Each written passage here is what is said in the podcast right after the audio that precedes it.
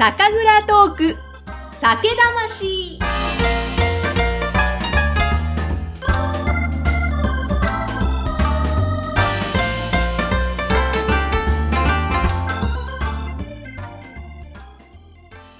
今回の配信は、クラウドファンディングでご支援をいただいた、毛利大輔さんの提供でお送りします。皆さん、こんにちは。酒蔵ナビゲーターの山口智子です。え今回のゲストは、結び株式会社、山梨藤川町の本菱というお酒を復活させたえ深沢亮さんに引き続きお話を伺っていきます。よろしくお願いいたします。よろしくお願いします。あの、ここまで奇跡的ないろいろなお話を伺ってまいりました。そこで一つ、すごく気になっていたことがありまして、深沢さんの会社の名前が、結び株式会社と。はい。ひらがなで結びなんですけれども、はい。これまでのお話の中でも、まあ、会社を立ち上げるときにたまたまお家の底から出てきたものとか、そういうご縁とか、あと人とのご縁だったり、あと結びですとか、もう本当に結び、結び、人とのご縁、どんどんどんどん、なんか先にそっちがあって結びという会社をつけたのかなと思ったけど、そうじゃなくて結びがあってって、なんかこの辺の不思議さが気になっていたんですが、この会社名に関してはどうだったんでしょうか？これは一応大義名分というか、表向きの理由は、人とブランドを結ぶっていうところで結びだなと。あとまあもともとうん私がお米が好きなんですよ。はい。だからおむすびっていうね、ことと引っ掛けてもいけるなっていうことで、ちょっと和むじゃないですか、その説明すると。え、はい、はい。だから結びだなっていうふうにうん、それは後付けで。だけど、もともとの一番最初、その名前にしようと思ったのは、前に勤めてた会社で、オフィスに行くときえに、エレベーター乗ってたときに、うん降ってきたんですよ。言葉が。言葉が降ってきたっていう経験を初めて私して、私はあの、キャリアの始まりはコピーライターで、今でもまあ、たまにコピーは書くんですけど、うんあの、感覚的に言うと、9割リズムで考えて、1割は、そのクリエイティビティと言いますかね、クリエイティブの部分になっていく感覚なんですよね、コピーライティングっていうのは。なるほど。だけど、言葉が降ってくるっていう経験は後にも先にもあれだけでして、でも、すごくこう、腹に落ちたんです、自分の中で。うんで、その時はまだその会社を辞めて独立しようなんて思ってなかったんですよ。はい。でも、もともと若い時から自分で独立して何かやりたいな、まあコピーを書く会社でもやりたいな、ぐらいは思ってましたけど、前の会社の時はもう自由にやらせてもらってたんで、独立しようなんて全くその時は思ってなくて。ただまあ、その2年後にね、会社を作ることになるわけなんですけど、えその時に、あ、もう元々決めてたし結びだなと。じゃあ結びってなんで俺いいって思ったんだろうと。っていうところでさっきのような理由の理由付けをしてったって感じですよね。えへえもう最初はその会社に行くときに、はい。もう頭に結びと言葉が降ってきた会社作るならこれだなと。はいうわー、もうなんかその時点から鳥肌ですね。うわー、もう本当なんかいいろいろどういう表現を使ったらもう導かれているという感覚がすごく一貫してあるんですけれども、でも本当に素敵な会社名、この結び。はい。そして、これまでもね、そういったことに関するお話も伺ってきましたが、前回、日本酒の本菱のラベルに、素敵な、もう本当素敵なですね、ラベルの、千代紙みたいな折り紙のような、こう、日本の伝統な和紙というか、和柄ですよね。はいこれもまた、その、町行くプロジェクトも関わっていらっしゃるんですよね。そうですね。もともとその山梨県の藤川町うん。の昔のね、地図を見るうとん、呉服屋さんが3軒ぐらい並んでたりするんですよ。へーで、これなんだこれやって思うじゃないですか。そんなんで商売成り立つのかと。そんだけまあ人がそこに集まったっていうことなんだと思うんですけど、やっぱりあの、身延さん詣でするとか、それから物流を運ぶっていうところで人がたくさん確かに集まった。そして、料亭とかね、飲食店が多かった街なんですよ、やっぱええり。そうすると、それをね、お世話する女性たちが着物着ますよね。っていうところで、着物屋さんがそんだけ多かったと。じゃあ着物をなんかモチーフにしたいねと。はい。見た目のところですね。ええって言った時に、参加してくれてたデザイナーの、まあ皆さん結構デザイナーの方いらっしゃって、その中の一人の方が、千代紙でやったらどうかと。確かにっていうね、ええ。いうところで、じゃあその千代紙、多分千代紙に印刷は難しいんで、やっぱり本菱っていうのを入れなきゃいけない。でその時には、じゃあ上に紙を貼らなきゃいけないっうんていうことで、その和紙をですね、えーくっつけて2枚重ねっていう、まあ確かに着物もね、あの、いたくさん重ねますから、うんうんいいいいよねっていうことで、で、その紙はね、二つとも、隣町がええ市川三郷町という町なんですけど、はいここがね、紙の産地なんですよ。すごく有名な紙の産地で、令和というですね、菅さんがこうやった紙ありますよね。はい。あれ作ってんのは、その市川三郷町の紙なんですね。で、それを生産しているところにお願いをして、うんあの紙を仕入れてます。また別の紙ですけどね。あの、その令和の紙とは。ええええ本当にそれもまた街街でですよね。はええまあ、やっぱりそこでも繋がって。繋がっていくんですよね。ええだから。で、これ面白いのは、うんロンドン酒チャレンジに、うんえー出品毎年するんですけど、うんで、ロンドン酒チャレンジ、去年はボルドー、今年はミラノで開催らしいんですが、ここ面白くて、うんこの、まあ、コンクールはですね、ラベルも審査対象なんですよ。ここだけ唯一。ええで、その、英語でね、審査講評くれるんですけど、後から。ちゃんとね、審査員にうん、あの、千代紙が着物って伝わってるんですよ。 beautiful 着物 design っていうのがちゃんと書いてあるんですね。へえ。講評にえええええだから、あ、ちゃんと分かってるんだ。えええ、それは細かく説明しているわけじゃなくてしませんあただ出してるだけです。出品するだけ。だから、それを見てうん、 beautiful 着物 design ってちゃんと外国人の人たち、ソムリエに伝わってるんだっていうのあ。は、はい。いや、相当これは感動的でした本当ね。ですね。いや、嬉しいですね。さっきの重ねている着物のようなというのもそうだし、あ、確かに外国の方パッと見ると、あ着物っていうえイメージが湧くラベルですもんねえ。そうですね。だからそれがちゃんと、あの、文化の違いを超えてね、はい。伝わっていってるっていうのもそうですしまたこれね、またちょっと神かかってるんですけど、はい。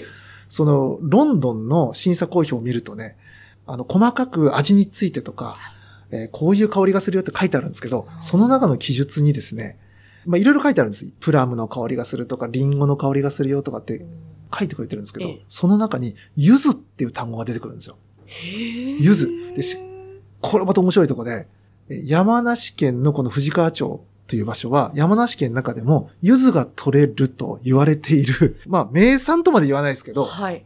ちょっとした有名なところなんですよ。柚子、山、あの、藤川町は柚子が取れるよと。で、これがね、その世界のソムリエの下半端ないなと。半端ないですね。うわすごい。え、もちろん日本酒に柚子なんて入っていないでしょうけども、でも何かきっとその土地で醸しているものの。が出るんですかね。ねだから日本酒って奥深いえし、それを評価する世界のソムリエの舌っていうのは、うんすごい舌と表現力だなと思いますね。これがプロなんだっていうね。本当ですね。うわもう、すごい、そのラベルから始まって、そういうお話にまた伺えるとは思えず、もうどこを、あの、伺っても本当何か不思議な神がかってるお話導かれてるお話またすごいなというお話が広がってきますね。はい。びっくりしますね、本当ね。いや、本当に。でもその、ぜひ皆さんもあの、本菱も召し上がっていただきたいので、えホームページは番組の説明欄のところに URL 掲載しますが、深沢さんはその、もともとね、コピーライターのお仕事をなさって、広告畑でずっとやってて、今独立されて、はい。まあ、人とブランドを結ぶ、うん。まあ、ブランディングに関わってるわけですよね。はい。で、ご自身もこの本菱ブランディングをされてはい、リリース。はい。で、他にもブランディングも手掛けられてると思うんですが、はい。この、まあ、日本酒業界でですね、やはりブランディングってもちろん大切だと思うんですが、何か深沢さんが本菱にも関わった中で、またプロとしてずっとそのお仕事をされてる中で、最後に伺いたいのが、その日本酒に関してのブランディングで、あ、ここ大切だよね、こういう風にするとやっぱりいいんだなって実感しましたみたいな、そういったお話を伺えますか？この本菱の話をしてですね、うん。一番受けるのは、こういうストーリーをですね、。話をして、やっぱり山口さんがね、今日、あの、驚いてくださったように、うんすごくね、皆さんね、興味を持って聞いてくださるんですよ。はいこっちが思ってる以上に聞いてくださるう。んすごく感心してくださるし、またその、お酒に対するリスペクトみたいなのもね、抱いてくださると。で、それを話して、まあ、例えば我々イベントとか出てね、うん飲んでいただくと。でね、え、これいくらですかって聞かれるんです、最後。。うんはい。その時にう、んまあこれ税込みで4053円なんで、4000、あ、4053円です、今、つって言ったら、大体みんな安って言うんですよ。うんだから、なんていうのかな、日本酒ってワインに比べてすごく安いってよく言われますよね。で、ただ一方で、その、ワインが熟成の文化っていう話をね、はいえー先ほどしたと思うんですけども、あの、ワインにはやっぱりその土地の、ね、もうワインこそ、あの、作り手というよりはうん、土地のね、うんえーその味が出るってよく言うじゃないですか。はい。だから、その土地のストーリーだったりとかっていうのはすごく大事に、えーしてる。で、そういう売り方も、マーケティングもそうなってると思うんですね。で、一方で、日本酒はどうかっていうと、うん日本酒はそういう売り方してるところ少ないんですよね。で、やっぱり少しずつね、うん例えばね、獺祭さんだったりとか、アラマスさんだったりとか、有名な作り手っていう人たちが頑張って、で、じゃあそこのね、作ってるう銘柄のもっと違うとを飲んでみようかとかって、だんだんだんだん、そのお人たちのパーソナリティとかっていうところに関心が向いて変われるような時代に、この5年ぐらいで僕はなってきたと思うんだけど、うんでもその日本酒自体にストーリーを込めて、逆に込めて売っていくっていう売り方は僕はまだまだじゃないかなと。だけど、ワインはそれで成り立ってるし、日本酒だって、ものすごくね、そのストーリーあるはずなんですよ。はい。うんうん絶対あるわけですよ。だけど、ここがやっぱり、あの、ヨーロッパと日本の違いで、日本はやっぱり職人の文化ですから、うんまあとにかく飲んだもので評価されりゃいいっていうね。でそういうのがやっぱ強いと思うんです。で、うんそれは確かにそうだったと。うんうんだけど、やっぱりそこに込めてる思いだったりとか、こういうつもりで作ってんだとかっていうのは、やっぱり職人さんたちに聞けばね、必ずあるし、蔵元も思いを持ってるわけですよ。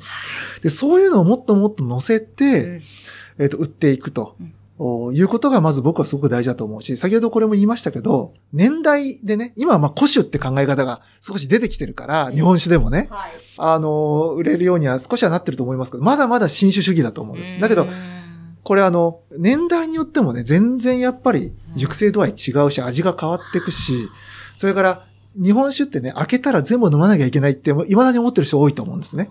だけど、開けて冷蔵庫入れといたら、それはふ風味は変わりますけど、その変化も楽しむっていうね。うんこれワインもそうじゃないですかあ。はい。だから、もっともっと私は日本酒の売り方って感じで言うと、みみんなが思ってる思いを込めて、ストーリーで売っていくっていうことが僕はできると思っていて、それが一つ一つの酒蔵がやっていけば、それがその地域のブランディングになるし、だってその土地のものだから。うん。で、それが固まれば、僕は日本のブランディングになると思ってるんです。いやー、そうですね。だって国酒だから、はい、はい。日本で作ってるもんだから、うん。だから、僕の夢は、フランスからね、ワインの作り方を教わった。ええでそれが山梨なわけですよ。あーはい、はい。はい、ワインの発祥、山梨。ええだから僕は逆にうん日本酒をフランスに持ってきたいんですね。あーなるほどもうお礼のあの塩を送るじゃないけど。ええ だからフランスのクラマスターとかにもまあコツコツ出してるんですけど、いつかね、なんかそういうね、こう、発祥同士のね、交流みたいなのがね、できたら、もっともっと面白くなるんじゃないかなと思いますね。本当ですね。わ、そうか、そういう夢があるんですね、はい深澤さん。ああ、もう本当にでもおっしゃるように、まだまだあの、もちろんやってらっしゃる蔵もありますけども、もっと何かできるはずなのに、うんこんなに思いを持って作ってるんだからって思う蔵がやっぱりたくさんあるなと私自身も思うので、そこにそういうね、ブランディングって、まあ、何もブランディングって後から作るわけじゃなくて、はいもともと持ってるその思いを透明化させて見せていくわけですよね。そうです。そういう本当蔵が増えてくれたらもっと日本酒がまた日本が盛り上がるなって本当思います。僕はこのプロジェクトやって本当に自分のブランディングのやり方というか、うん本質っていうところはすごく勉強になったなと思っていて、へストーリー作れ作れってみんな言うんですよ。あで、作るもんじゃないんですよね。ストーリーはね、探すもんなんですよ。でここだと思います。だから必ずあるっていう前提で探すと。そこがね、まずね、あの発想の大転換じゃないですけど、大事なんじゃないかなと思いますね。うわすごいですね。ストーリーは探すもの、もともとあるんだからはいってことですね。はいや、もう絶対そうですね。もともとあるのになかなか自分では気づけないところとかもあるだろうし、はい探してみたら終わっていう先ほどのもうどんどん1回目、2回目でお話を伺ったストーリーがもうどんどん分かってくるわけですもんね。それを気づかせることも、うんなんかこのプロジェクトをやれってなんか誰かから言われた ことだったんじゃないかなって今思えば思いますよね。あじゃあ、深澤さんのご自身のブランディングのお仕事に関してもすごくじゃあ大きな影響を与えた。いや、めちゃめちゃな。へーじゃあ、それまでの考え方とはだいぶ変わっていったということですか？いや、そうですね。まあそうだろうなって思ってる部分もありましたけど、うんこれをやることで自分自身がやってきたことを振り返って進化させていくってことにつながりましたね。当に、まあ、まさに導かれるように、そしてはい素晴らしいプロジェクト、そしてお酒もね、今、はいすごく2017年から発売されて人は気ということで、もうぜひコロナ禍の中でも家で楽しんでもらいたいですね。そうですね。はい。うんそしてあの、ぜひですね、この酒魂、毎回、倉本さんにインタビューをしていて、その方にですね、あなたにとっての酒魂って何ですかって伺ってるんです。おで、深澤さんもちろんね、ブランディングの会社もやってらっしゃって、うんうんで、まあ、お酒作りにも今、関わっていらっしゃるわけで、いろいろな分野ではありますが、伺いたいんです。深澤さんにとっての酒魂とは何でしょうか？うーん、やっぱり、一滴まで込められた、その思いをうん世に問うていくっていう。ここじゃないかなと。一滴に込められた世に問うていく。世に問うて、このお酒、どうですかと。